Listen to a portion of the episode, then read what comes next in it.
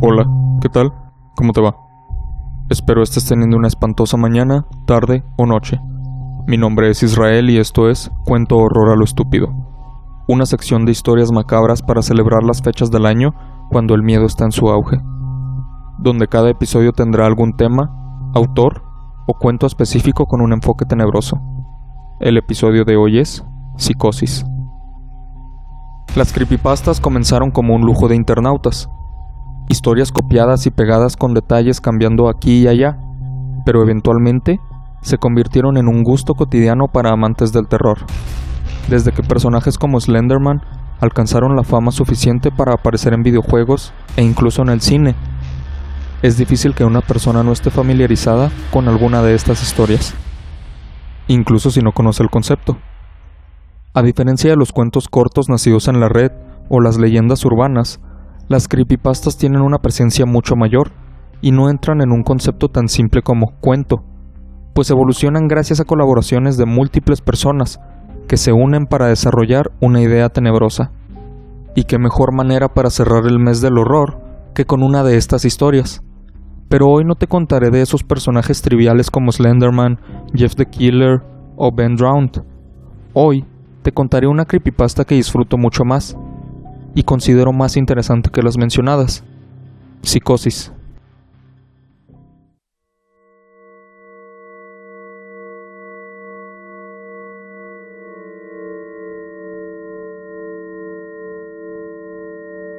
Domingo. No estoy seguro de por qué estoy escribiendo esto en papel y no en mi computadora. No es que no confíe en mi computadora, solo necesito organizar mis ideas poner todos los detalles en un lugar objetivo.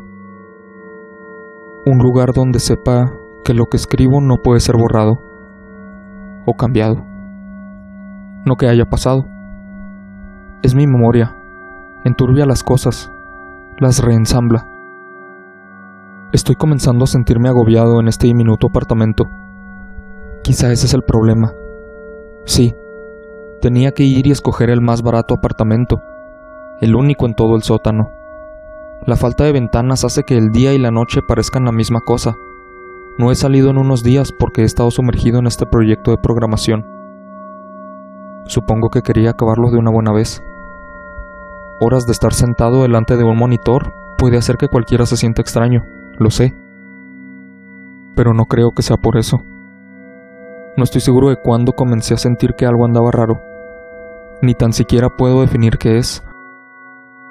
Probablemente porque no he hablado con nadie en un tiempo. Eso es lo primero que me inquietó. Todos con los que normalmente hablo por mensajes mientras programo han estado ausentes o simplemente desconectados. Mis mensajes no fueron respondidos.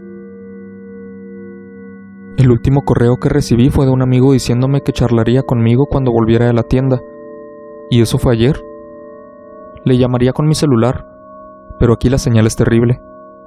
Sí, eso es. Solo necesito llamar a alguien. Voy a salir. Bueno, eso no se dio tan bien. Mientras la sensación de temor se desvanece, me siento un poco ridículo por haber estado asustado en absoluto.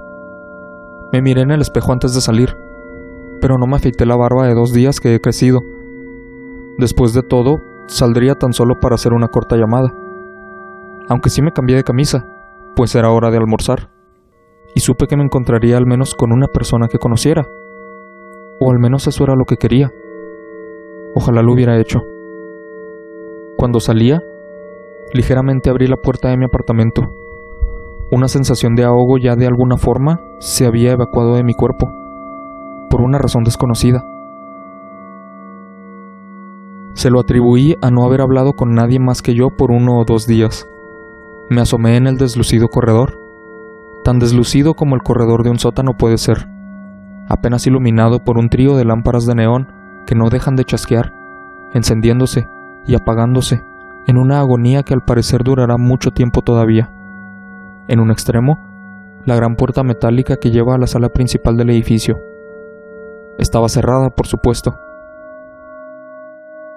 Dos oxidadas máquinas expendedoras a su lado, Compré un refresco de una de ellas mi primer día aquí, pero tenía pasada la fecha de caducidad desde hace dos años. Estoy seguro que nadie más en el edificio sabe que estas máquinas están aquí abajo, que mi tacaña casera simplemente no le interesa reabastecer. Deslicé mi puerta con suavidad y seguí el camino procurando no hacer sonido alguno. No tengo idea de por qué decidí hacer eso, pero era divertido rendirse al absurdo impulso de no perturbar el letárgico zumbido de las máquinas expendedoras, camuflarse con el rumor general del pasillo. Llegué al primer descanso de escaleras y subí hasta la puerta principal del edificio. Miré por la cuadrada ventanilla de la puerta y para mi gran sorpresa, definitivamente no era hora de almuerzo. La penumbra de la noche envolvía las calles de la ciudad y las luces de los automóviles que daban vuelta en la intersección iluminaban a la distancia como faroles. Nubes púrpuras y negras por el brillo de la ciudad colgaban inmóviles del firmamento. Nada se movía, excepto por los pocos abedules de la acera, meneados por el viento. Recuerdo temblar, aunque no tenía frío. Quizá fue por el viento de afuera. Podía vagamente oírlo a través de la puerta y sabía que era esa particular clase de viento de medianoche, ese que es constante, frío y callado, salvo por la dulce melodía que sonaba cuando se abría paso entre las incontables hojas de los árboles. Decidí no salir. En su lugar, levanté mi celular a la altura de la ventanilla y revisé el medidor de señal. Las barritas llenaron el medidor y sonreí. Tiempo de escuchar la voz de alguien más, recuerdo que pensé, aliviado. Era algo tan extraño el tenerle miedo a nada. Negué con mi cabeza riéndome de mí mismo en silencio. Marqué el número de mi mejor amiga, Amanda, y acerqué el teléfono a mi oreja. Sonó una vez y entonces paró. Nada pasó. Escuché el silencio por unos buenos 20 segundos y colgaron. Fruncí el ceño y miré al medidor de señal todavía lleno. Estaba marcando su número de nuevo cuando el teléfono sonó en mi mano, asustándome. Lo pasé a mi oreja. ¿Bueno? Pregunté, reteniendo el ligero shock de oír hablar la primera voz en días. Aun si se tratase de la mía. Estaba tan acostumbrado a los regulares sonidos del edificio, de mi computador y el de las máquinas expendedoras en el corredor, no hubo ninguna respuesta a mi saludo en un principio, pero luego una voz se escuchó. ¿Qué hay? dijo claramente la voz de un joven, al otro lado de la línea. ¿Quién habla? Juan, le respondí, confundido. Ah, perdón, número equivocado. Contestó y colgó. Bajé el celular lentamente y recargué mi cuerpo contra la pared. Eso fue extraño. Revisé mi registro de llamadas. El número era desconocido. Antes de que pudiera meditar sobre ello, el celular sonó de nuevo, asombrándome una vez más. Esta vez miré el número antes de contestar. También era desconocido. Coloqué el aparato junto a mi oído, pero permanecí en silencio. Todo lo que escuché fue el usual sonido de fondo de un celular. Entonces, una voz familiar acabó con mi tensión. ¿Juan? Fue la única palabra, por la voz de Amanda. Suspiré aliviado. ¡Hey! ¿Eres tú? contesté. ¿Quién más iba? Ah, el número. Estoy en una fiesta en la séptima avenida, y mi teléfono murió justo cuando me llamaste. Este es el teléfono de alguien más, naturalmente. Ah, bueno, le dije. ¿Dónde estás? preguntó. Pasé los ojos por los muros y su pintura escarapelada, la puerta que tenía frente, con su pequeña ventanilla. En mi departamento, suspiré. Solo me sentía un poco encerrado, no sabía que era tan tarde. Deberías venir aquí, me dijo, riendo.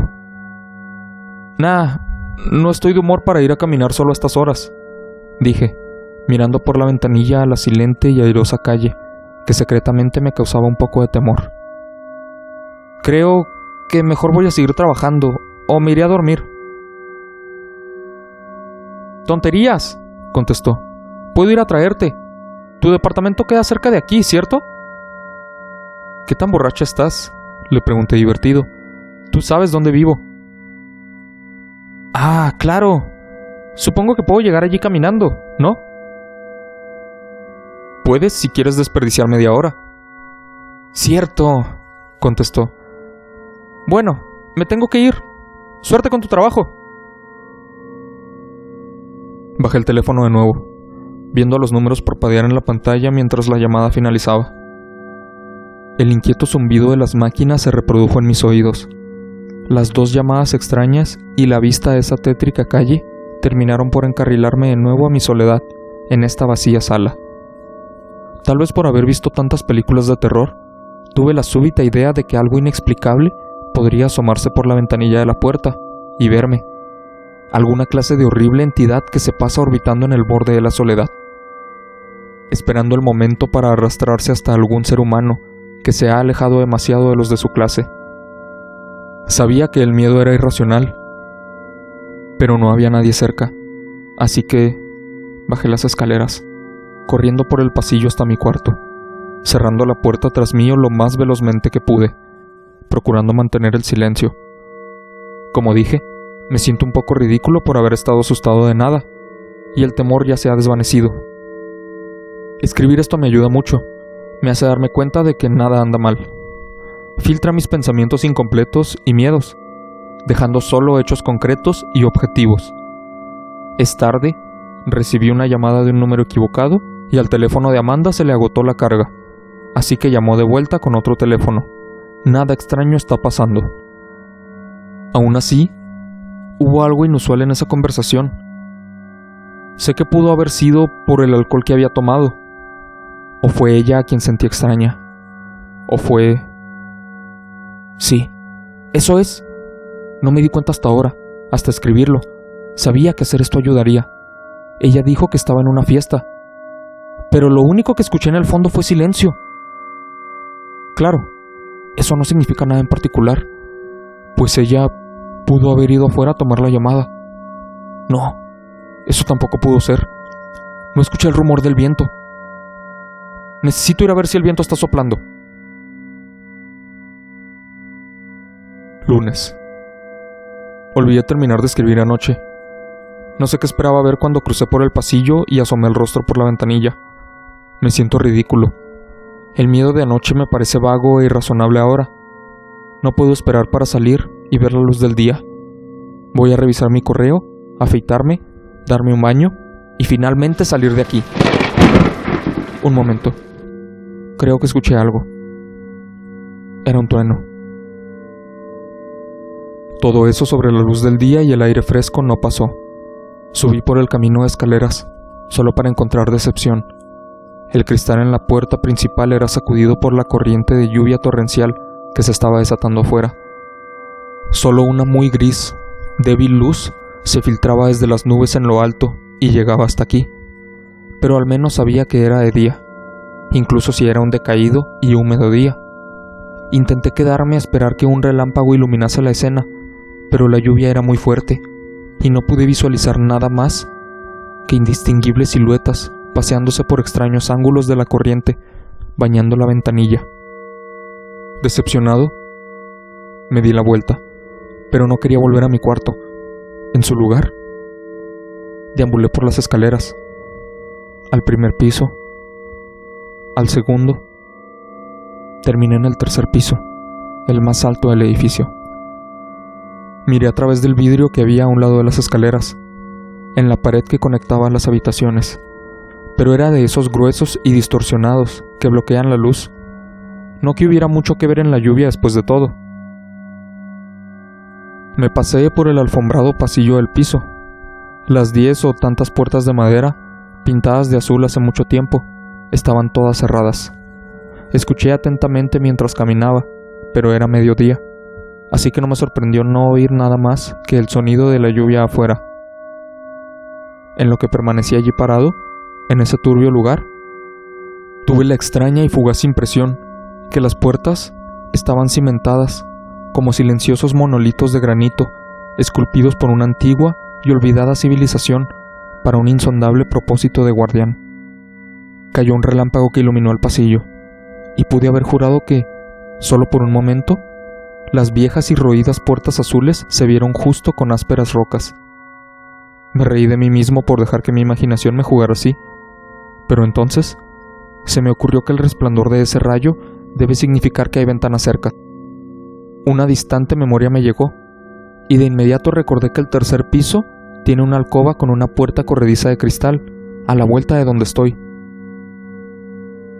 Emocionado por mirar la ciudad desde arriba, en medio de la lluvia, e incluso quizá ver a otra persona, caminé velozmente a la alcoba, encontrando la larga y delgada puerta corrediza. Era bañada, como la ventanilla de la puerta principal.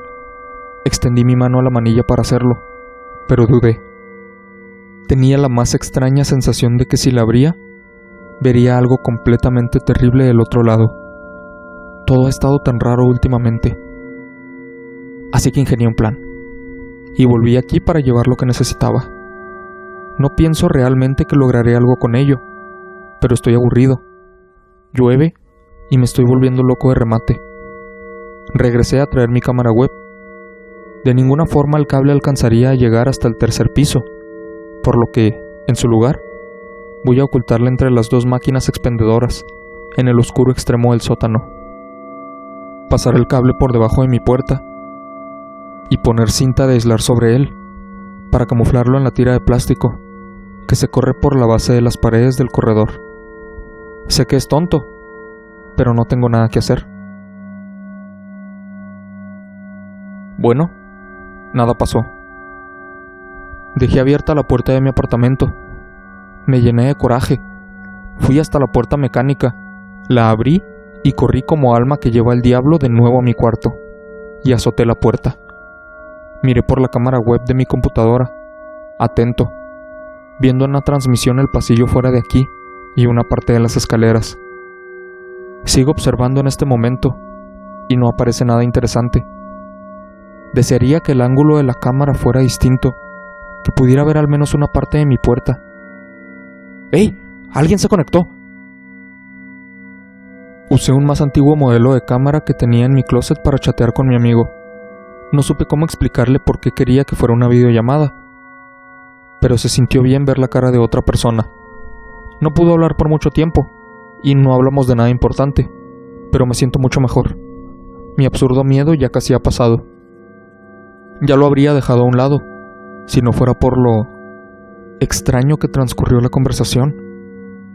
Sé que he dicho que todo me ha parecido extraño, pero sus respuestas fueron tan vagas no puedo recordar ni una cosa específica que me haya dicho. Ningún nombre, lugar o evento en particular. Pero si me pidió mi dirección de correo, pero sí me pidió mi dirección de correo para mantenerse en contacto. Un momento, me llegó un correo. Estoy a punto de salir. Recibí un correo de Amanda para pedirme que nos reuniéramos en el lugar donde siempre vamos. Me encanta la pizza y he estado comiendo de las sobras que había en lo que una vez fue una alacena decorosa, así que no puedo esperar. De nuevo, me siento ridículo por estos últimos días. Debería quemar este diario cuando regrese. Otro correo. Oh, por Dios. Casi ignoro el correo y abro la puerta. Por poco y abro la puerta. Por poco y abro la puerta. Pero leí el correo primero. Era de un amigo que tengo un buen tiempo sin ver y fue enviado a muchísimos correos, que deben ser cada contacto que tiene guardado. Carecía de título y decía simplemente, ve con tus propios ojos, no confíes en él. ¿Qué demonios puede significar eso? No me lo puedo sacar de la cabeza. ¿Es un mensaje enviado para advertir que algo ocurrió? La frase claramente se mandó sin completar. En cualquier otro día hubiera tomado esto como spam, pero las palabras, ve con tus propios ojos, no puedo evitar sino releer este diario y repasar estos últimos días, y caer en cuenta de que no he visto a ninguna persona con mis propios ojos o hablado con alguien cara a cara. La conversación en línea con mi amigo fue tan extraña, tan vaga, tan misteriosa. Ahora que lo pienso, ¿en serio fue misteriosa? ¿O es el miedo que está nublando mi memoria? Mi mente juega con los eventos que he organizado aquí señalando que no ha habido ni un tan solo dato que haya dado sin sospechar. El número equivocado que obtuvo mi nombre y la subsecuente llamada de Amanda, el amigo que pidió mi dirección de correo. Yo le saludé primero cuando vi que estaba conectado, y luego recibí un correo apenas terminó la conversación. ¡Oh, por Dios! La llamada con Amanda. Le dije por el teléfono. Le dije que estaba a media hora de la séptima avenida. Ellos saben que estoy cerca de allí. Que si están tratando de encontrarme. ¿Dónde está todo el mundo? Porque no he visto o escuchado de nadie en días. No, no, esto está mal. Es de locos. Necesito calmarme. No sé qué pensar. Recorrí mi departamento desesperado, sosteniendo mi celular en cada rincón para ver si puedo obtener algo de señal. Finalmente, en el baño, cerca de una de las esquinas superiores, una barra. Sosteniéndolo a esa altura, envié un mensaje de texto a cada número de mi lista. Tomé en cuenta la posibilidad, el peor escenario, lo peor que imagino. Envié. ¿Has visto a alguien cara a cara últimamente? A este punto, solo necesito una respuesta. Intenté hacer una llamada, pero no podía elevar mi cabeza lo suficiente y si bajaba el teléfono tan siquiera un centímetro, perdía la señal. Luego recordé la computadora y fui directo a por ella. Envié un mensaje a todos mis contactos conectados. La mayoría estaba ausente u ocupado. Nadie respondió. Perdí la paciencia. Empecé a inventarme pretextos para justificar que vinieran hasta aquí. No me importa nada a estas alturas. Solo necesito ver a otra persona. Desbaraté mi apartamento tratando de buscar algo que pasé por alto alguna forma de contactar a otro ser humano sin abrir la puerta. Sé que es loco, sé que es irracional, pero es posible. ¡Es posible! Y necesito estar seguro. Fijé el celular al techo por si acaso. Martes. El celular sonó. Agotado por el alboroto de anoche, debí haberme quedado dormido. Me despertó el tono de mi celular. Corrí al baño, me paré en el retrete y lo alcancé para contestar la llamada. Era Amanda. Y ahora me siento mucho mejor. Estaba muy preocupada por mí, y aparentemente ha intentado llamarme desde que la dejé plantada. Viene para acá. Sí. Sabía dónde estoy sin necesidad de que se lo dijera. Estoy muerto de la vergüenza. Definitivamente voy a tirar este diario antes de que alguien lo vea. Ya ni sé por qué sigo escribiendo en él. Bueno, quizá porque ha sido el único tipo de comunicación que he tenido desde Dios sabe cuándo. Me veo terrible. Me di un vistazo al espejo antes de volver aquí. Mis ojos están hundidos, mi barba está más grande y pareciera que estoy enfermo. Mi apartamento está hecho un desastre, pero no voy a limpiarlo. Creo que necesito que alguien más vea por lo que he pasado. Estos últimos días no han sido normales, por donde lo vea. No soy de los que imaginan cosas. He sido víctima de la probabilidad Seguro estuve a punto de ver a otra persona en docena de ocasiones. Nada más fue que salí cuando era tarde por la noche, o mediodía cuando todo el mundo está trabajando. Ahora sé que todo está bien. Además, encontré ayer algo que me ayudó tremendamente. Un televisor. Lo conecté justo antes de sentarme a escribir esto, y lo escucho sonar de fondo. La televisión siempre ha sido un escape para mí, y me recuerda que afuera de estos muros un mundo sigue andando, crea lo que crea. Me alegra que Amanda haya sido la única que me contactó luego de haber mandado todos esos absurdos mensajes. Ha sido mi mejor amiga durante años. Ella no lo sabe, pero cuento al día en que la conocí como uno de los mejores que he tenido en toda mi vida. Fue un tibio día de verano. Pareciera como si el recuerdo estuviera arrancado de un mundo distinto del que me encuentro ahora. Sentí como que pasaron días enteros en ese parque, al que ya estábamos demasiado grandes para ir, hablando con ella solamente. Todavía siento que puedo volver a ese momento a veces, y me recuerda que este lugar no es lo único que existe. Al fin, llaman a la puerta. Pensé que era raro que no pude verla por la cámara que escondí en el pasillo. Supuse que fue por la perspectiva, como el no poder ver mi puerta. Debí saberlo, Debí saber que eso sería un problema. Después de que tocara, grité en tono de broma que tenía la cámara entre las máquinas. Vaya que había dejado ir mi paranoia muy lejos. Vi su imagen acercarse y bajar la vista hasta dar con ella. Sonrió y saludó con una de sus manos. ¿Qué hay? dijo alegremente, mirando curiosa. Lo sé, es raro. Hablé por el micrófono conectado a mi computadora. He tenido una mala racha, agregué. Seguro, contestó. Ábreme, Juan. Dudé. ¿Cómo podía estar seguro? Sígueme un poco la corriente, ¿sí? Dime algo sobre nosotros, solo para probar que eres tú. Miró a la cámara, se tocó la barbilla, volteó hacia arriba, sacó un papel y un lápiz, escribió en ellos. Enseñó el papel para que pudiera verlo en la cámara. Decía, ya estábamos muy grandes para ese parque. Suspiré profundamente. La realidad volvía. El miedo se disipaba. Dios, ¿había sido tan ridículo? Por supuesto que era Amanda. Ese recuerdo no estaba en ningún otro lugar más que mi memoria. Nunca he hablado con nadie de ese día, y no por vergüenza, sino por tenerlo como un nostálgico recuerdo. Si había alguna entidad desconocida que trataba de engañarme, como temía, de ninguna forma podría saber sobre ese día. Bueno, dame un segundo, le dije entre risas. Corrí a mi pequeño baño y me peiné el cabello mejor que pude. Me miraba terrible, pero ella entendería. Riendo por mi tonto comportamiento y el desorden en el que estaba, caminé hacia la puerta. Puse mi mano sobre la perilla y di un último vistazo a mis espaldas.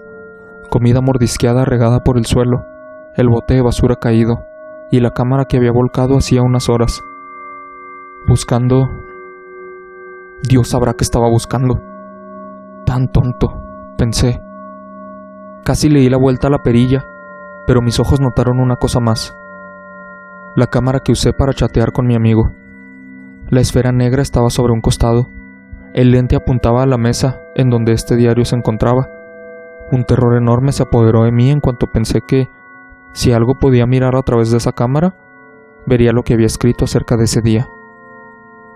Le pedí una cosa, cualquier cosa acerca de nosotros y ella escogió la única en el mundo que creí ellos no sabrían.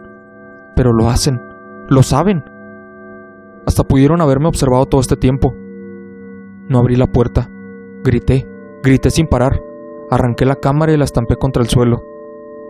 La puerta tembló y la perilla intentó girar, pero no escuché la voz de Amanda al otro lado. ¿Era tan siquiera ella quien estaba fuera? ¿Quién más pudo ser sino Amanda? ¿Quién demonios estaba fuera? ¿Qué demonios estaba fuera? La vi por la cámara. La escuché por mis parlantes. ¿Pero fue real? ¿Cómo podría saberlo? Grité alarmado por ayuda. Aseguré la puerta con todos mis muebles. Por ahora se ha ido. Viernes. Al menos creo que es viernes. He roto todos mis aparatos electrónicos. Desbaraté mi computadora.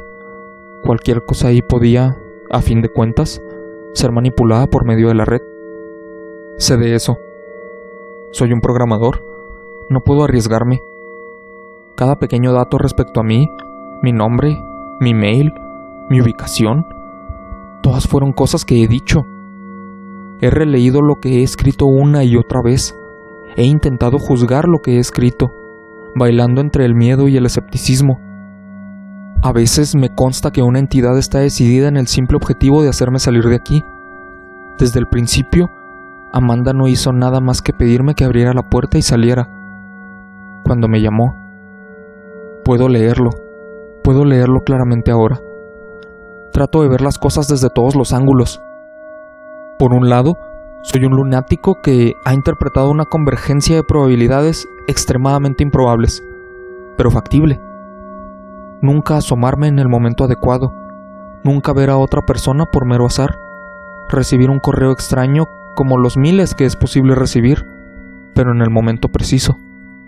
Por el otro, esa convergencia extrema de probabilidades es la única razón por la cual, lo que sea que esté afuera, no me ha atrapado aún. Nunca abrí la puerta corrediza del tercer piso. Y tal vez nunca debí de abrir la puerta metálica al final del corredor. No volví a abrir la puerta de mi apartamento después de abrir la puerta metálica. lo que sea que esté allá afuera, si es que está allá afuera, nunca apareció en el pasillo antes de que abriera la puerta metálica. Tal vez se había dedicado a cazar a todas las presas que se encontraban al descubierto, y luego esperó. Esperó hasta que delatara mi existencia al tratar de llamar a Amanda. Una llamada que no se concretizó hasta que eso me hablara y preguntara por mi nombre. Mi temor literalmente me abruma cada vez que intento acoplar todas las piezas de esta pesadilla. Ese correo, corto, cortado, era de alguien intentando decir algo. Una advertencia aliada, intentando llegar a mí antes de que fuera muy tarde. Ver con mis propios ojos. No confiar. Puede que tengan dominadas todas las cosas electrónicas, que hayan elaborado una enorme red para engañarme y hacerme salir. ¿Por qué no puede entrar? Tocó la puerta, así que al menos parcialmente es sólido. La puerta, la idea de esas puertas como monolitos guardianes en el tercer piso, aparece cada vez que mis pensamientos siguen este rumbo. Si hay alguna entidad etérea intentando que salga la intemperie, quizá esa entidad es incapaz de cruzar las puertas. No paro de pensar en todos los libros que he leído, en todas las películas que he visto, intentando encontrar la respuesta a esto. Las puertas siempre han sido gatillos de la imaginación humana, plasmados en numerosas ocasiones como portales de singular importancia. ¿O quizá la puerta es muy gruesa? Yo no podría derribar ninguna de las puertas de este edificio, sobre todo las del sótano. Dejando eso a un lado, ¿por qué me quiere a mí? Incluso yo puedo imaginar al menos una docena de formas de matarme, incluyendo dejar que me pudra aquí abajo y muera de hambre. Quizá eso es precisamente lo que está haciendo. Está llenándome de miedo. Pero, ¿y si no quiere matarme? ¿Si puede hacer algo peor? Dios, ¿cómo salgo de esta pesadilla? Llaman a la puerta. Le dije a la gente del otro lado de la puerta que necesitaba unos minutos más para pensar las cosas y saldría. Solo estoy escribiendo esto para decidir qué hacer. Al menos esta vez he escuchado sus voces. Mi paranoia, sí, reconozco que estoy paranoico, me hace pensar en todas las formas que una voz humana podría fingirse con algún medio electrónico. El pasillo podría estar lleno de altavoces, simulando voces humanas. ¿Realmente les tomó tres días venir a hablar conmigo? Se supone que Amanda está allí fuera, junto con dos policías y un psiquiatra. Tal vez les tomó tres días pensar en qué decirme. La explicación del psiquiatra sería muy convincente. Si decidiera pensar que todo esto no ha sido nada más que un extraño malentendido, y dejar fuera de la ecuación a la entidad que intenta engañarme para abrir la puerta. El psiquiatra tiene la voz de un viejo, autoritaria pero sensible. Me agrada. Me recuerda a la de mi propio padre. Estoy desesperado por ver a alguien con mis propios ojos. Dice que sufro de algo llamado ciberpsicosis. Y soy solo uno más de una enorme epidemia que se cuenta por miles. Detonada por un correo sugestivo que se filtró de alguna forma. Juro que lo dijo así. Se filtró de alguna forma. Creo que intenta decir que se esparció por todo el país inexplicablemente, pero sospecho demasiado que en la entidad se le ha resbalado algo. Dijo que soy parte de una ola de comportamiento emergente que muchas más personas están enfrentando mi mismo problema y el mismo miedo, aunque nunca nos hemos comunicado. Eso explica el correo que recibí sobre ver con mis propios ojos. No recibí el correo detonante original, recibí un descendiente. Mi amigo pudo haber perdido la razón también. He intentado advertir a todo el mundo sobre su paranoico miedo. Así es como el problema se esparce, afirma el psiquiatra. Así es como el problema se esparce, afirma el psiquiatra. Pude haberlo esparcido también, con el mensaje que envié por el celular. Y los que mandé en línea. ¿Alguno de todos estos contactos podría estar volviéndose tan loco como yo? Después de haber leído uno de esos mensajes y ahora estar interpretando la realidad en la forma en la que lo estoy haciendo yo. El psiquiatra me dijo que no quería perder uno más, que la inteligencia de gente como yo es precisamente nuestra perdición Dibujamos conexiones tan bien que incluso las dibujamos en donde no deberían estar. Dice que es fácil comenzar a acumular paranoia en el mundo en el que ahora vivimos.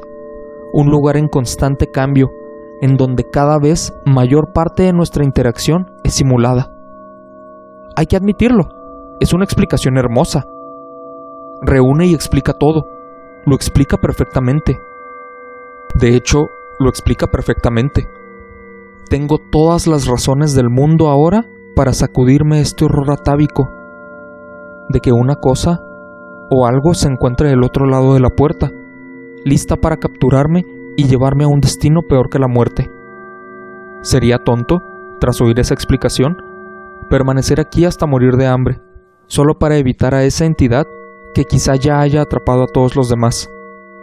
Sería tonto pensar, tras oír esa explicación, que yo sería una de las pocas personas que restan en un mundo vacío, escondiéndome en mi seguridad del sótano, jodiendo a una impensable y engañosa entidad que juega a ser omnipotente, con tan solo rehusarme a abrir una puerta.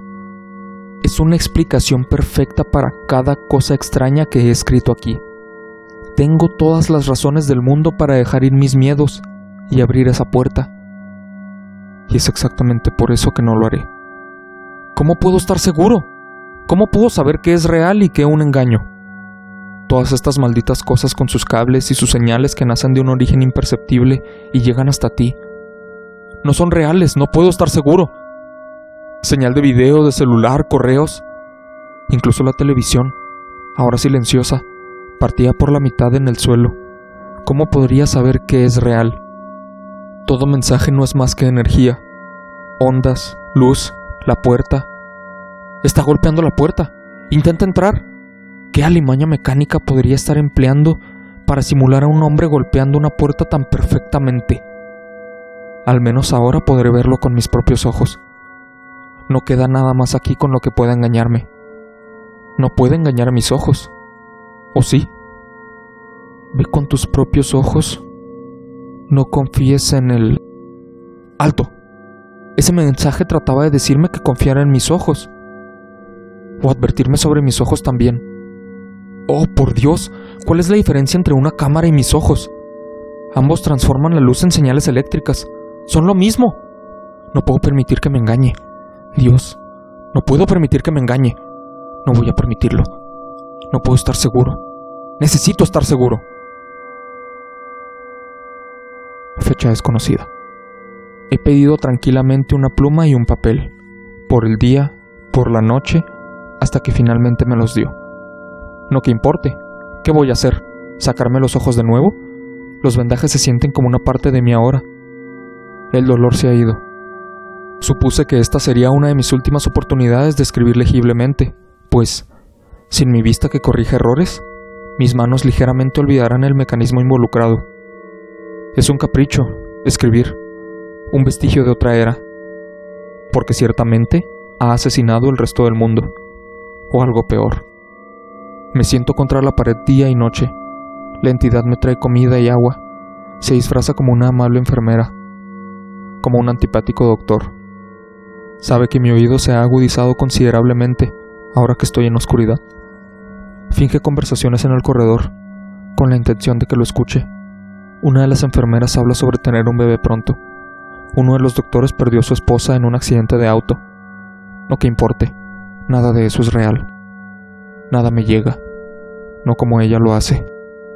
Esa es la peor parte, la parte que casi no puedo resistir. Esa cosa viene a mí, enmascarada como Amanda. Su recreación es perfecta, suena exactamente como Amanda. Se siente exactamente como ella. Hasta produce una simulación razonable de sus lágrimas, que me obligó a sentir sobre sus tibias mejillas. En un inicio, cuando me trajo aquí, me dijo todas las cosas que quería escuchar. Me dijo que me amaba, que siempre lo había hecho, que no entendía el porqué de esto, que todavía podíamos tener una vida juntos, ir al parque todos los días, si quería. Tan solo tenía que dejar de insistir sobre la farsa. Quería que creyera.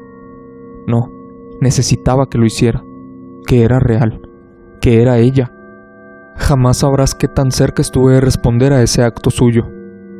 Dudé de mí mismo por mucho tiempo, pero es un perfeccionista. Todo era demasiado real, o lo que entiendes por real. Y sabes, La realidad tiene otras cosas que aún no alcanzas a captar. Quizá porque ni siquiera nosotros mismos logramos hacerlo del todo, ni representarlo. La falsa Amanda venía todos los días, luego cada semana, hasta que por fin dejó de joderme con ella. Pero no creo que la entidad se rinda. El juego de esperar es tan solo otro de sus trucos. Lo resistiré por el resto de mi vida, si es necesario. No sé qué fue lo que le ocurrió al resto del mundo, pero sí sé que esta cosa necesita que caiga. Si es así, entonces tal vez, solo tal vez, soy una piedra en su camino. Quizá Amanda sigue con vida en algún lado, mantenida con vida solo por mi voluntad de resistir el engaño. Me sostuve a esa esperanza, meciéndome adelante y atrás en mi celda para pasar el tiempo. Nunca me rendiré, nunca caeré. Soy un héroe. El doctor leyó el papel en el que el paciente había escrito. Apenas podía entenderse, escrito con la temblorosa mano de un ciego. Quería sonreír ante la firme determinación del joven, un recordatorio de la voluntad humana por sobrevivir, pero sabía que el paciente estaba completamente delirante. Después de todo, una persona sana hubiera caído en el engaño hace tiempo. El doctor quería sonreír, Quería susurrar palabras de ánimo al delirante joven. Quería gritar, pero los delgados filamentos conectados en los nervios de su cabeza y en sus ojos se lo impedían. Su cuerpo caminaba a la celda como una marioneta y le decía al paciente, una vez más, que estaba equivocado y que no había nadie tratando de engañarlo.